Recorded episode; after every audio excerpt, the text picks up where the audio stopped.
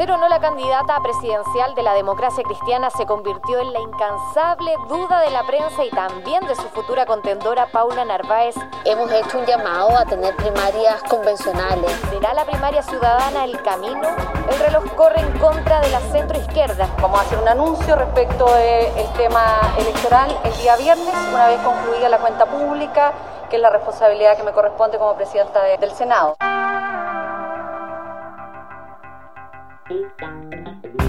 Desde la sala de redacción de La Tercera, esto es Crónica Estéreo.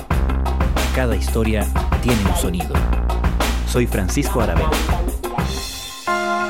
Bienvenidos.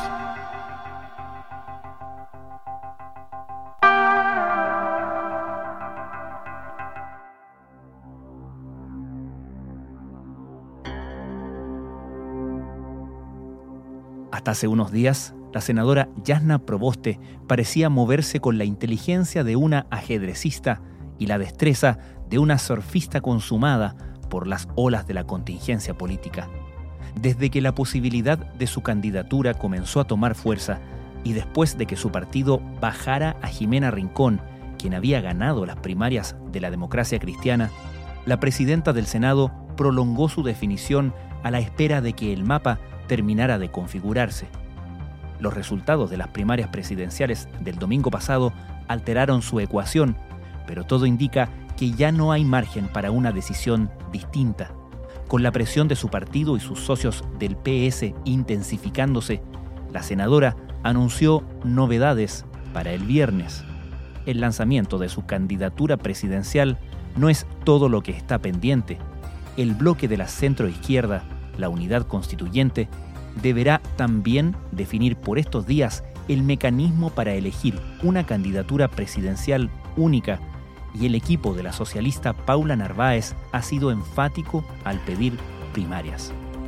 ¿Cómo esperan resolver todo esto en unidad constituyente?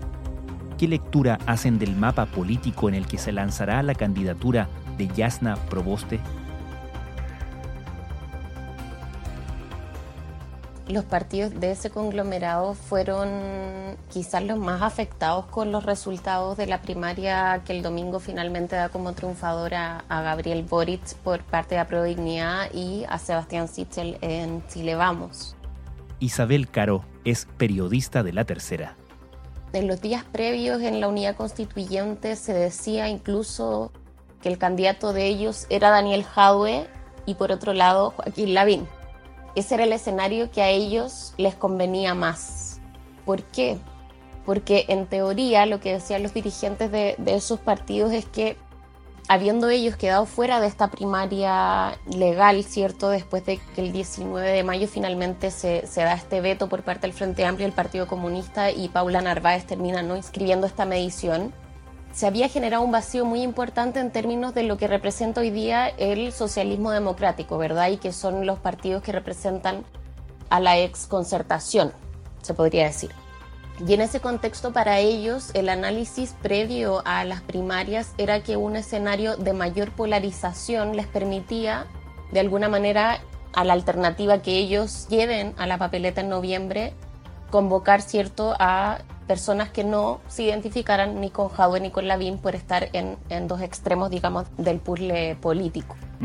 Boric desde la izquierda y Sichel por la derecha, ambos buscando crecer hacia el centro, el espacio podría reducirse para unidad constituyente.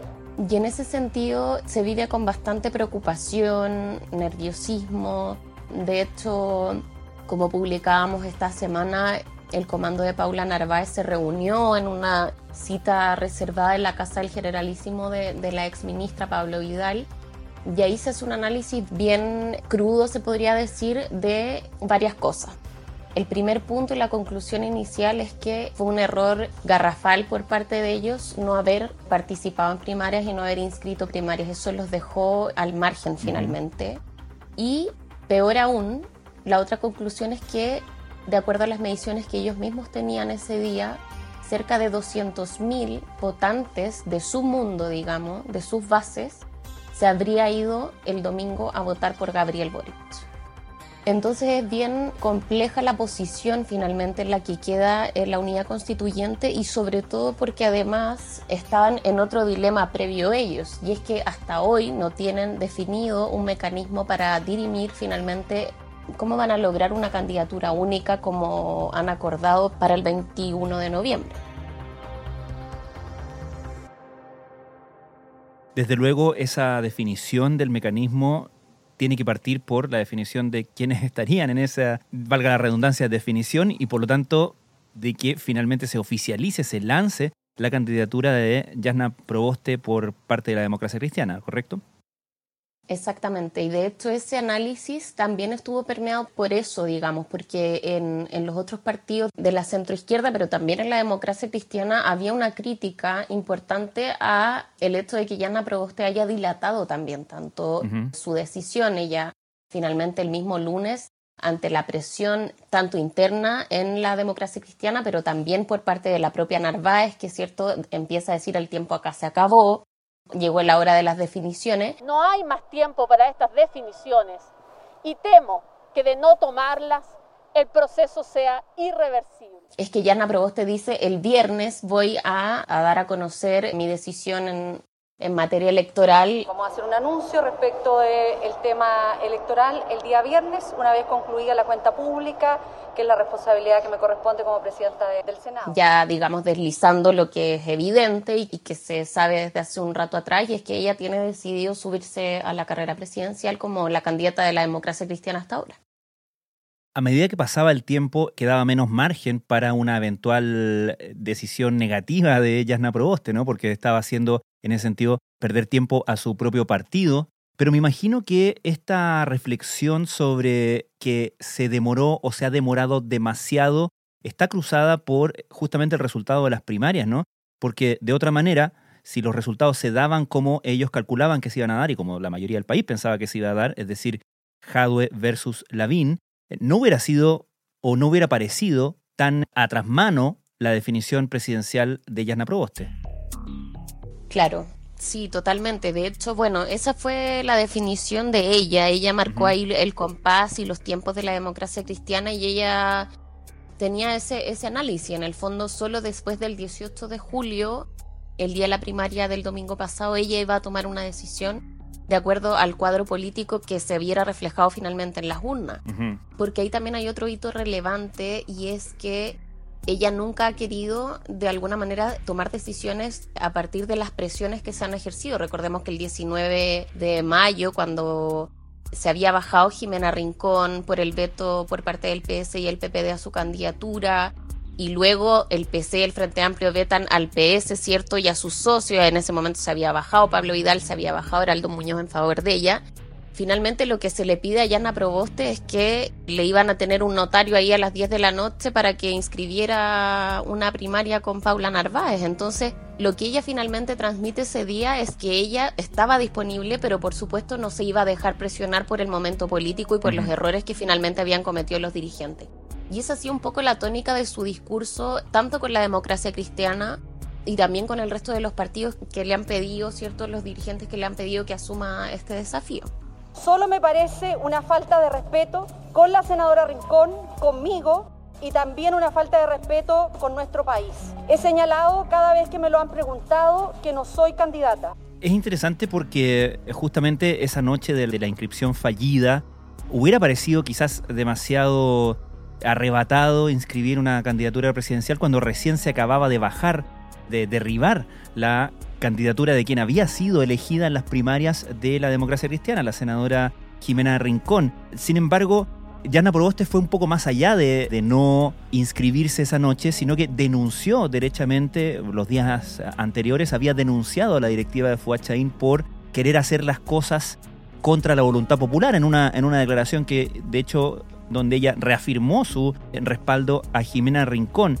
Con todo este antecedente, ¿cómo pretende la candidatura o el, equipo de la democracia cristiana o de Yasna Proboste sortear el hecho de que es una candidatura que se levanta posteriormente a que el partido hizo una consulta a sus militantes, hizo una primaria que dio otro resultado, dio resultado de una candidata que terminó siendo bajada. Bueno, ahí ella tiene hartos desafíos. Tiene un desafío, como dices tú, interno, porque la democracia cristiana es un partido que efectivamente había realizado un proceso democrático, ¿cierto?, en donde se elige como candidata presidencial a Jimena Rincón y que internamente hoy día está incómodo, por decirlo de alguna manera, con la dilación de la decisión de Yasna Proboste varios de, los dirigentes han quedado medio desorientados, por decirlo menos, de eh, por qué se ha dejado pasar tanto tiempo y sobre todo se llega a la conclusión de que fue un error dejar tanto margen, digamos, a prueba de dignidad, por ejemplo, durante todo este tiempo y no haber o inscrito la primaria en ese momento el 19 de mayo o haber oficializado antes ya su, su disposición a competir y haber hecho una primaria convencional con Paula Narváez como ha insistido el PS y la propia ex vocera de gobierno de Michelle Bachelet. Entonces, ese es un primer desafío grande que tiene Yasna Proboste y es ver cómo va a lograr ordenar, ¿cierto?, a la democracia cristiana detrás de su candidatura.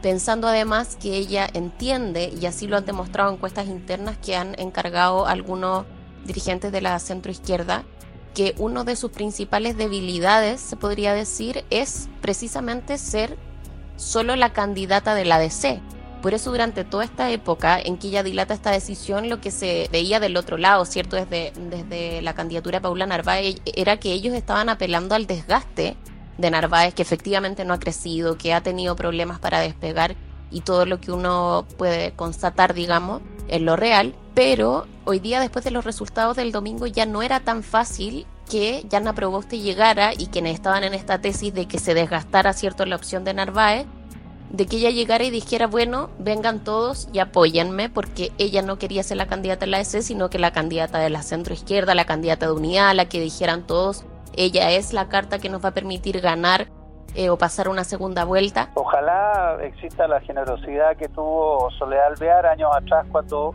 se dio su postulación, ya estaban en plena primaria, eh, porque entendió que estaba mejor posicionada la candidatura de Michelle Bachelet. Sin embargo, lo que ocurre el domingo la deja sin margen finalmente para una cosa así. Por eso hoy día lo que se está negociando entre los dirigentes de los partidos de la Unidad Constituyente es ver cómo, y ahí hay problemas técnicos y políticos también importantes, cómo se organiza en tiempo récord, digamos, una consulta en donde la participación democrática y de la ciudadanía esté garantizada y que sea a través de esa fórmula donde se defina entre Yasna Proboste y Paula Narváez. Paula Narváez ya lo ha dicho. ¿Ha pensado en bajarse? ¿Está cansada? No, no, está, no he pensado nunca en bajarme. Nunca. Nunca he pensado en bajarme. No está en ninguna mm. posibilidad, en ningún plano, pensando en bajarse de la carrera presidencial. Tiene el apoyo de tres partidos políticos, además del suyo. O sea, no tiene por dónde estar presionada, digamos, hoy día a bajarse, que era una de las alternativas que miraban como una posibilidad real por parte del Círculo Ayana Proboste, por parte de la SC, pero también por gente del Partido Socialista, después de los resultados de la primaria del domingo en un escenario en que hubiese ganado Jadwe y Joaquín Lavín. Es necesario que la ciudadanía sea la que se exprese, sea la que decida no más a la política de los 90, no más a la política de los acuerdos en cuatro paredes, no más a las cocinas. ¿Existen, que tú sepas, por supuesto, sondeos que nos indiquen si es que hay cambios respecto de la posibilidad, de la popularidad de Yasna Proboste una vez conocido el resultado de las, de las primarias? Una vez conocidos los resultados, no. Yo diría que es muy pronto todavía. Me imagino que en los próximos días podrán salir, pero lo que sí sé es que la encuesta que mandó a hacer un grupo de adherentes de Paula Narváez justamente desconfiando de alguna manera de las encuestas oficiales y que además se han equivocado en tantas oportunidades, se manda a hacer una encuesta, en el fondo una encuesta privada, y ellos ahí arroja varias cosas ese sondeo. Y es que, por un lado, Paula Narváez efectivamente está en el margen de error, que es el 2-3%, eso se ratifica, pero por otro lado, Yasna Proboste no está muy por sobre ella. O sea, no es una diferencia que tú puedas decir, sabes que Paula Narváez realmente no tiene ninguna posibilidad y Yasna Proboste nos asegura casi que la presidencia de la República. Eso no es así. Y efectivamente, como ella perdió visibilidad, recordemos que ella finalmente termina catapultándose, ¿cierto?, como una figura presidencial justamente en el marco de la negociación con el gobierno por esto que denominó la agenda de mínimos, comunes. Que nos parece que son aquellos temas que nos hablan de lo indispensable y de lo urgente para que las familias puedan enfrentar esta emergencia. En donde las ayudas sociales finalmente más importantes, diría yo, de todo este periodo de pandemia es la que se logra ahí, esta, este IFE, ¿cierto?, que termina siendo lo que pidió la oposición desde un inicio una renta básica universal más allá del nombre y un alivio importante para las pymes. Eso es lo que finalmente a ella la posiciona. Entonces, efectivamente ella ha ido perdiendo margen y justamente por esta, por esta indefinición probablemente ya no marque lo mismo que hace un par de meses atrás. Y justamente ese es uno de los argumentos para que hoy día la oposición y la centroizquierda tomen una decisión a más tardar esta semana, ese es el plazo que se pusieron los dirigentes del sector. Por eso que anunciamos que construiremos con todos una alternativa para nuestro país. Porque ellos ya no pueden seguir dándole margen a un candidato, por un lado, de dignidad como es Gabriel Boric, que todavía tiene espacio para crecer, y por otro a un Sebastián Sichel que puede comer votos de la centroizquierda también. Eso es un dato relevante también y va a ser un desafío más allá de quien termine en la papeleta, si es Paula Narváez o Yanna Proboste. Sichel también está apostando a crecer al centro y eso va a ser un problema sin duda para, para la unidad constituyente de cara a la primera vuelta. Finalmente, Isabel, ¿Qué podemos esperar entonces para el viernes en la proclamación, en el lanzamiento de la candidatura presidencial de Yasna Proboste?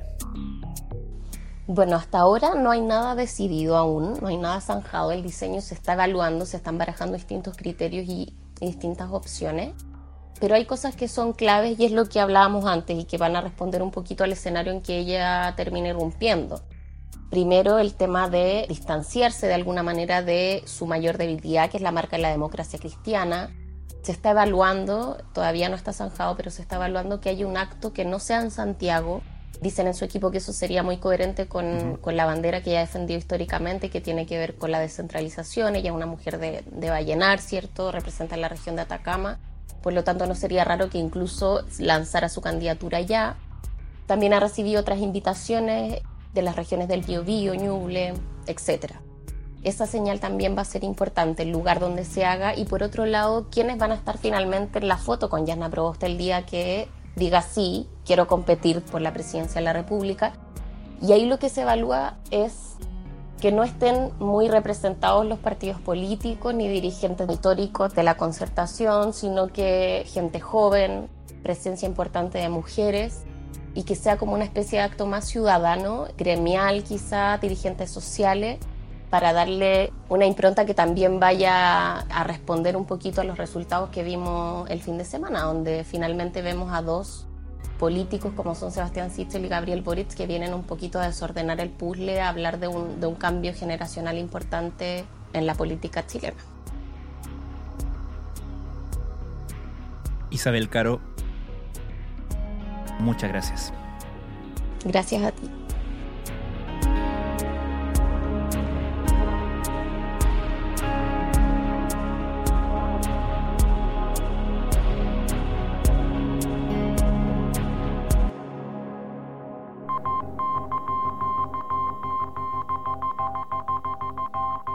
Crónica Estéreo es un podcast de la tercera la producción es de Rodrigo Álvarez y la edición de quien les habla, Francisco Aravena.